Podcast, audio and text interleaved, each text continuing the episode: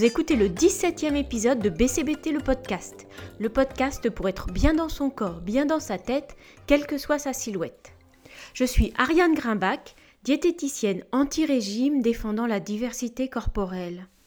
Dans cet épisode, on va aborder le sujet des commentaires sur le poids et la silhouette. Ce thème m'a été inspiré par une campagne qui vient d'avoir lieu il y a quelques jours au Québec, le poids sans commentaires. Cette campagne existe depuis plusieurs années à l'initiative de l'association Équilibre, qui œuvre de façon très intéressante au Québec autour des problèmes de poids, d'alimentation et d'image du corps. Cette opération, comme chaque année, vise à sensibiliser à tous ces commentaires qu'on fait sur le poids, la silhouette, les variations de poids et leur impact. Donc c'est de ça dont je vais parler.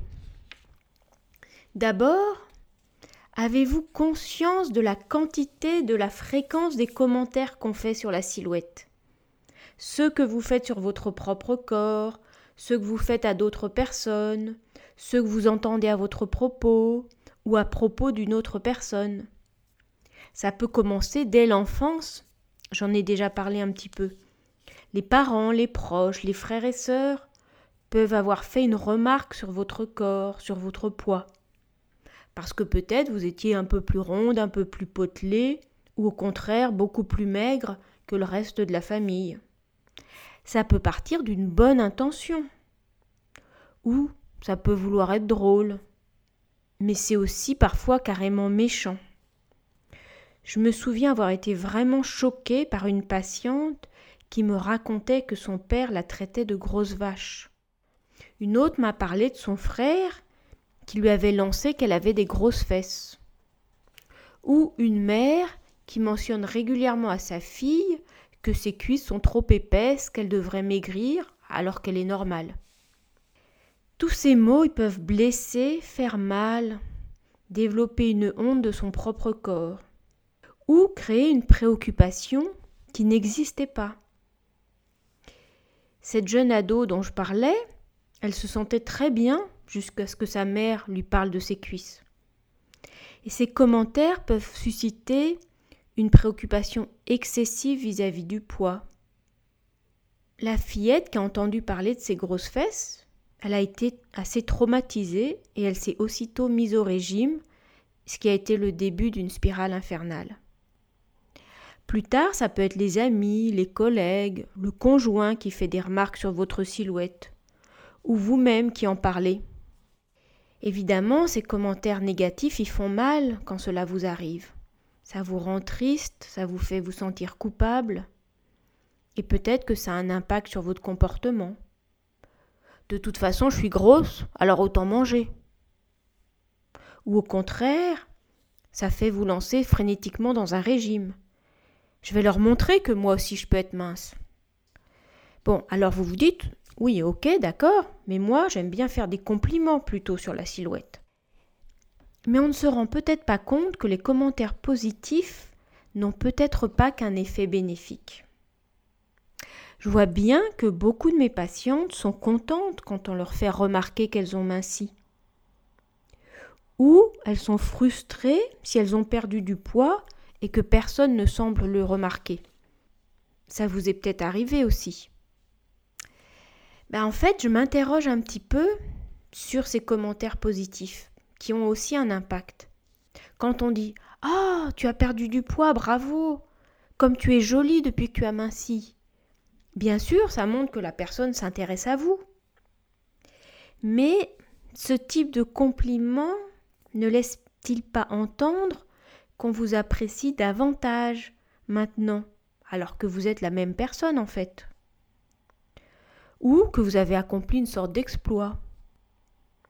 Et est-ce que ce type de compliment, ça ne participe pas à cette éternelle focalisation sur le corps des femmes et sur la quête de cette silhouette idéale? Par ailleurs, qu'est-ce que la personne sait des causes de la perte de poids? Cela peut être dû à un stress qui coupe l'appétit, à un chagrin qui a tout envie de manger, un souci de santé dont vous n'avez pas envie de parler, ou toute autre raison. Et puis, qu'est-ce qui se passera si vous reprenez du poids? Là, on vous fera peut-être pas de compliments. Sauf dans le cas où vous étiez très mince, voire maigre, et justement on approuve que vous grossissiez. Peut-être qu'on ne vous fait pas de remarques, mais en fait, parfois le commentaire qui vise une autre personne va avoir aussi un effet sur vous. Si vous avez une amie qui commente la silhouette d'une autre femme en la jugeant trop grosse, est-ce que vous n'allez pas vous comparer et dire mais finalement si elle dit ça de cette personne, qu'est-ce qu'elle pense de moi?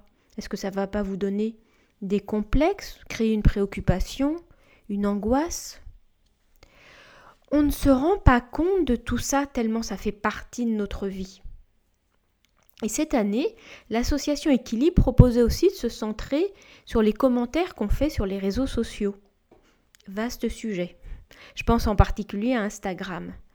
Beaucoup de personnes postent des photos d'elles-mêmes, éventuellement vraiment pour recevoir des commentaires. Par exemple, si elles montrent un avant-après, après une, une, perte de poids ou en s'étant beaucoup musclées.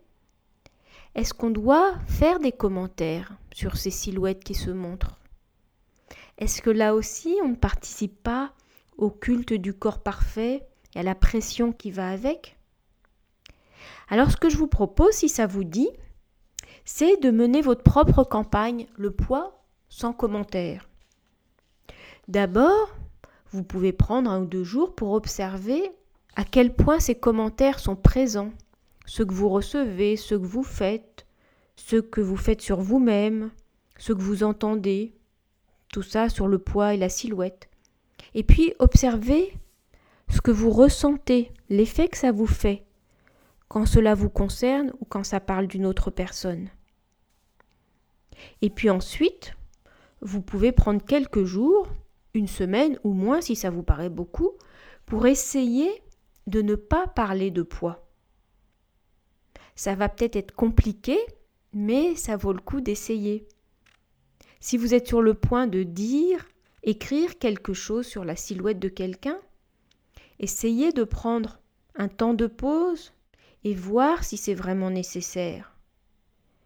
Et vous pouvez réfléchir à éventuellement faire un autre type de commentaire, histoire de moins se focaliser sur la silhouette, peut-être commenter sur une émotion, un sourire, l'humeur, les actions, les qualités, l'attitude.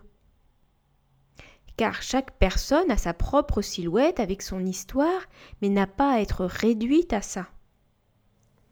Essayez de regarder les personnes dans leur globalité, avec bien sûr leur apparence, leur corpulence, mais aussi leur visage, leur expression, leur attitude, leur façon de communiquer.